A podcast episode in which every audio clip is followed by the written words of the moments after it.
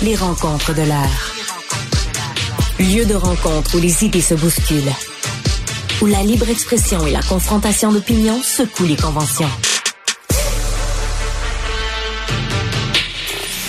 Des rencontres où la discussion procure des solutions. Des rencontres où la diversité de positions enrichit la compréhension. Les rencontres de l'art. Alors, Joseph, qui est en studio, super de la grande visite. Euh, merci. D'ailleurs, il y a quelqu'un qui me disait de l'équipe, hein, je savais pas qu'il était si grand que ça, Joseph. On me voit tout le temps assis. Ben, écoute, on veut parler euh, d'un film qu'on a vu euh, cette semaine, toi et moi. On a adoré. Oh. L'ai regardé avant hier. American Fiction, qui est en, euh, en nomination comme meilleur film d'ailleurs. Cette année, tous les films en nomination sont extraordinaires. Je pense qu'il ne me reste à voir que The Holdovers et, ben oui, Barbie, que j'ai pas encore vu. Spielberg lui-même disait hier, c'est la meilleure cuvée depuis des Oh années. oui. Et même les petits films moins connus pas les méga succès comme Oppenheimer sont extraordinaires, dont American Fiction. Il se passe quelque chose dans le cinéma américain. Ah. Vraiment, là, de très intéressant. Écoute, une nouvelle génération. Ce film est fait par un jeune réalisateur qui s'appelle Cord Jefferson. American Fiction. American Fiction. C'est inspiré d'un livre. J'ai vu ça à la, à la toute fin. Mais c'est son premier film. Je n'avais jamais entendu parler de ce jeune homme qui vient probablement de la télévision. C'est, Qui est un afro-américain. oui, c'est un film éblouissant Alors, euh, ben, raconte-nous l'histoire bon. déjà. Là. Alors, d'abord, Jeffrey Wright, qui pourrait gagner l'Oscar du meilleur acteur, il est étourdissant. Incroyable. Jeffrey Wright joue le rôle d'un romancier, professeur de littérature, Noir. noir, dans une chic université californienne. Et ses romans sont appréciés par les critiques, mais ils se vendent mal. Et son éditeur lui dit, faut que tu écrives un roman black, un roman noir. Alors lui, il dit, écoute, je suis noir, puis j'écris des romans c'est pas ça. Il dit non, non, non.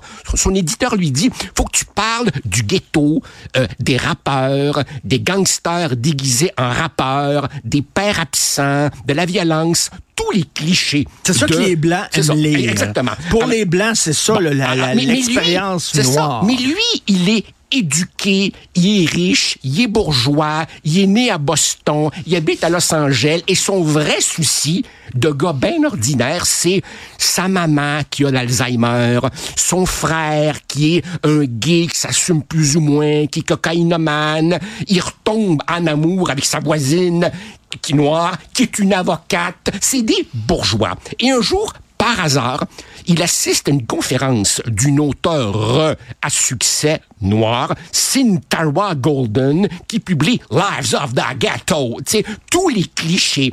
Et lui, il se dit, OK, vous voulez de la caricature de Black, moi vous en donner.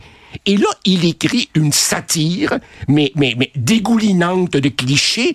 Oh, à sa grande surprise, Le- ça pogne. Ça pogne et Tous ça les gagne des prix littéraires. Les éditeurs blancs, progressistes, woke disent quelle voix authentique. Et, et c'est très drôle. Et c'est les Blancs qui disent ça, c'est un vrai livre de Noir. Parce que pour les Blancs, les Noirs, ben, c'est la violence, le père absent, le rap, les guns, le crack. Alors lui, il, il se demande, est-ce que je dois jouer le jeu et ramasser le cash et les prix littéraires, ou est-ce que je dois dire que my pathology... Ah, ah, ah, il est tellement écœuré qu'il dit, non, non, mon livre, là, j'exige un nouveau titre, on va l'appeler Fuck.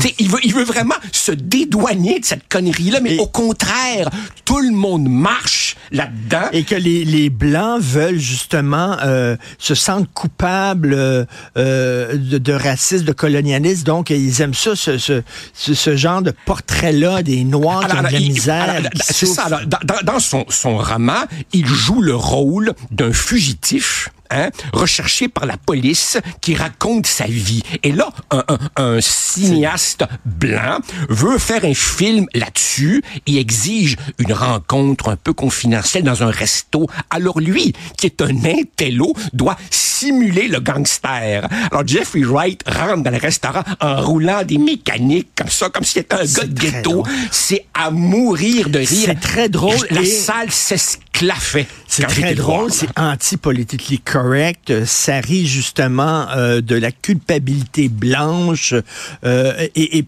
et ça nous montre quelque chose qu'on voit rarement au cinéma, des Noirs riches. Des Noirs riches. bourgeois. Écoute, qui, qui vit dans les Hamptons. J'ai une maison dans les Hamptons, là. Et ça, ça montre que tu ne te définis pas par ta couleur de peau. Lui, son Il grand, refuse, lui, de son se voir comme un écrivain Ben oui, noir. Son grand souci, c'est que le médecin lui dit ta mère, là, il va falloir la placer. Elle a un Alzheimer lourd. Là, il calcule le prix d'une résidence de qualité, puis j'ai pas d'argent, puis il demande à son frère, pourrais-tu m'aider? Autrement dit, c'est un bourgeois qui a des problèmes ordinaires d'argent, puis de, puis de, puis d'essayer de, de, de reconnecter avec sa famille et tout. Bref, on ne résume pas quelqu'un, on ne réduit pas quelqu'un à sa couleur de peau. Exactement. Extraordinaire, Ah, un film anti, puis très touchant, hein, parce que les, les, les histoires autour de lui, c'est pas seulement le seul film. Il y, a, il y a sa mère, il y a son frère, il y a son histoire d'amour avec sa voisine et tout ça. Et, rappelle-toi cette scène, cette film. scène d'ouverture où il est en classe et là il écrit au tableau le titre de la nouvelle qu'on va étudier. Il est prof de littérature. Alors c'est The Artificial Nigger, Flannery O'Connor, 1955. Et il y a cette jeune étudiante blanche, Blanche. aux cheveux bleus qui lui dit ce mot me heurte et lui répond premièrement un contexte. Deuxièmement, sais-tu, c'est un cours sur la littérature du sud des États-Unis. Et le Keller, il dit, écoute, moi, là, tu vois qui je suis?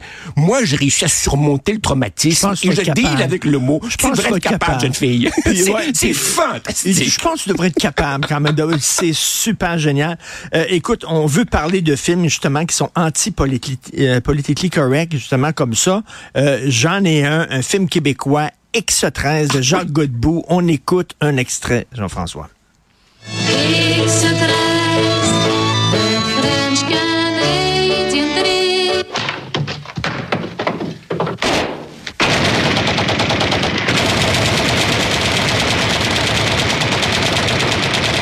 Un de mes films préférés. On est en train d'adapter à Lico, on a adapté X13, les romans de, de, de, de M. Daigneault, là, Pierre Daigneault. pardon. Euh, et on les adapte, on les adapte, on les adapte au premier degré. On prend ça au premier degré, vraiment. C'est assez particulier. Euh, Il y a des gens qui aiment, tu sais, bon, c'est- c'est c'est- c'est très intéressant, mais c'est vraiment comme on prend ça au premier degré. Le film de Godbout était, on va en prendre ça au deuxième degré, et c'est anti-politique correct. pour- pourquoi tu tellement sur ce film-là? Ben, premièrement, c'est un ovni avec les décors, les, dé- les décors en carton et tout ça.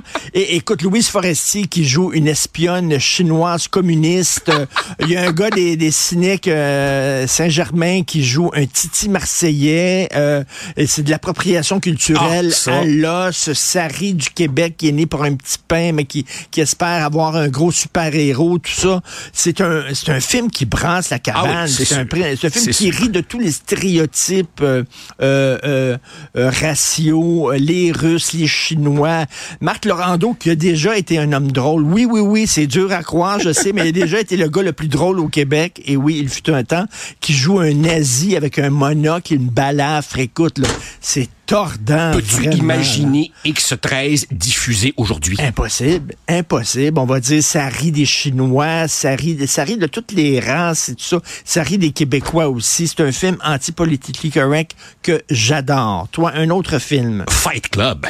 Fight Club de David Fincher. Je rappelle brièvement de quoi il s'agit. L'extraordinaire Edward Norton joue un insomniaque qui passe ses nuits à aller dans des réunions de type alcoolique anonyme, euh, survivant du cancer, où les gens se lèvent et font des confessions. Et un jour, il tombe sur le mystérieux personnage joué par Brad Pitt, qui se présente comme un vendeur de savon.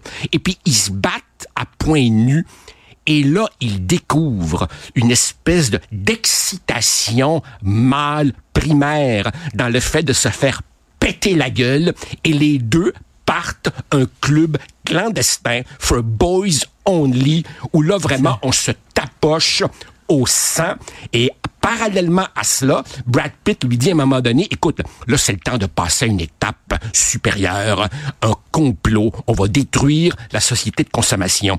Mais après ça, on s'aperçoit que tout ça se passe dans la tête d'Edward Norton qui souffre d'un dédoublement de personnalité. Alors évidemment, c'est Mais- un film qui dit non, non, l'être humain est violent.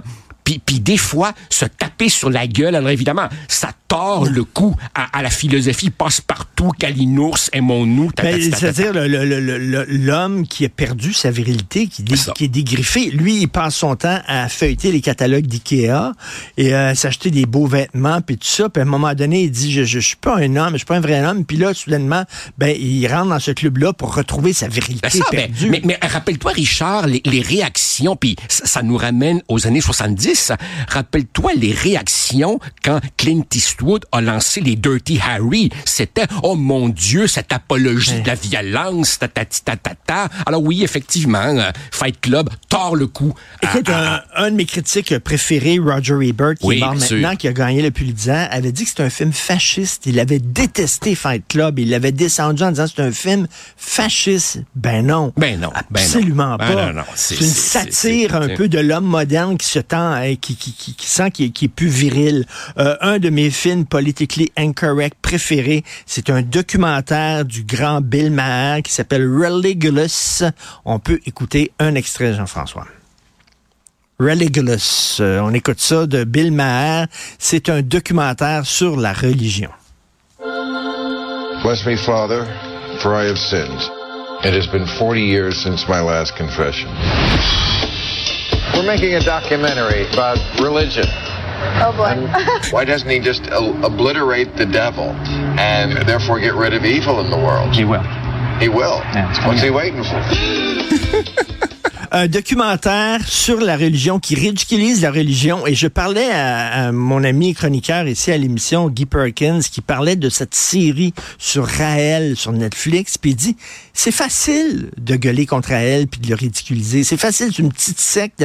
On devrait faire la même chose avec les religions traditionnelles et c'est ce que fait Bill Maher. Et à un moment donné, Bill Maher, tu sais que les Juifs, entre le vendredi, samedi et dimanche, n'ont pas le droit de d'ouvrir, par exemple, la lumière ou... euh, euh, les, les ultra-orthodoxes, oui. les, les ultra-orthodoxes, c'est ça, là, de, de, de, de, de, de- de brancher des choses à l'électricité. Puis là, il va voir un juif qui a inventé toutes sortes de gizmos, toutes sortes de gadgets, de gadgets pour contourner ça. C'est-à-dire, il peut ouvrir et fermer la lumière chez lui sans, sans choquer son Dieu.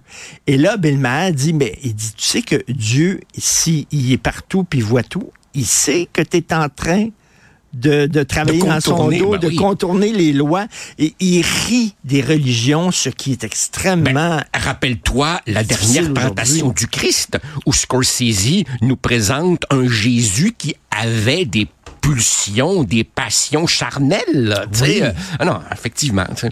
Et euh, un dernier euh, film, je, je pense que ça en était déjà parlé, mais je veux revenir avec ça, qui est le film anti-politically politically correct euh, ultime, Falling Ah, Down. oui. Falling Down avec Michael Douglas. On a un extrait. A patient man. Can I help you? Yes, I'd like a ham and cheese omelet, a little wham fries. I'm sorry. We stop serving breakfast at 11:30. Who's running out of patience. I get some change for the phone. A peaceful man No change. I have to buy something. who's Okay. about to be pushed. Un gars ordinaire, un petit travailleur blanc qui en a ras le cul de la criminalité, des gangs, euh, des, des règlements stupides et qui pète les plombs. Il, pète, écoute, il pète les plombs dans le dépanneur coréen. À un moment donné, il est, il est, il se retrouve dans une espèce de terrain vague. Et là, et là, deux voyous euh, veulent s'en prendre à lui et lui dit, c'est ça, hein, vous allez me faire le coup de l'enfance difficile et tout. Mais en même temps, il frappe sur tout le monde. Rappelle-toi la, scène du club de golf, où là, vraiment, t'as ces espèces de deux bourgeois arrogants qui disent, qu'est-ce que tu fais sur mon terrain? Puis il dit, regarde-toi, ta voiturette ridicule. Mais tu sais, il s'en prend aux immigrants qui parlent pas anglais, puis il est en Ah ouais. tabarnouche contre eux autres. Il s'en prend justement au ghetto noir, où il y a énormément de criminalité. Euh, il fesse à droite et à gauche. C'est un film qui, aujourd'hui, Falling Down, serait impossible non, à ah produire. Ah non, là. écoute, on- on- on- tu, sais, tu- tu- tu peux voir les films politiquement incorrects de plusieurs manières.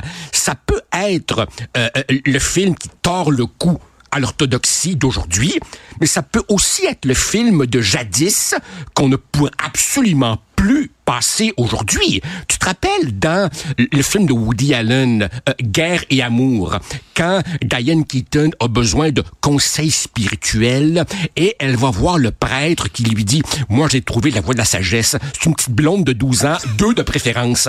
Peux-tu imaginer, peux-tu imaginer qu'on dise ça aujourd'hui? Ce serait épouvantable, Tolé. Et ça peut Mais- aussi être politiquement incorrect parce qu'un film déplaît à un organisme puissant. Rappelle-toi, Les Sentiers de la Gloire, une œuvre de jeunesse de Kubrick, a été interdit en France pendant des décennies parce qu'il heurtait l'honneur de l'armée française, là, tu vois. Donc, le grand cinéma, il doit prendre des risques. Oui, exactement. Et c'est drôle parce que des gens ont dit, eux autres ont le droit. Tu sais, par exemple, ici au Québec, euh, c'est très, très, tu sais, à, à la télévision, faut que tu fasses attention aux messages que tu envoies, faut que tu coches toutes les bonnes cases. Mais on dirait, François, le- euh, François Havard, on va faire une exception pour lui. Avec les bougons, avec le bonheur, lui va pouvoir y aller très fort, mais tous les autres, watchez vos fesses. Et c'est un peu ça aux États-Unis. On fait très attention.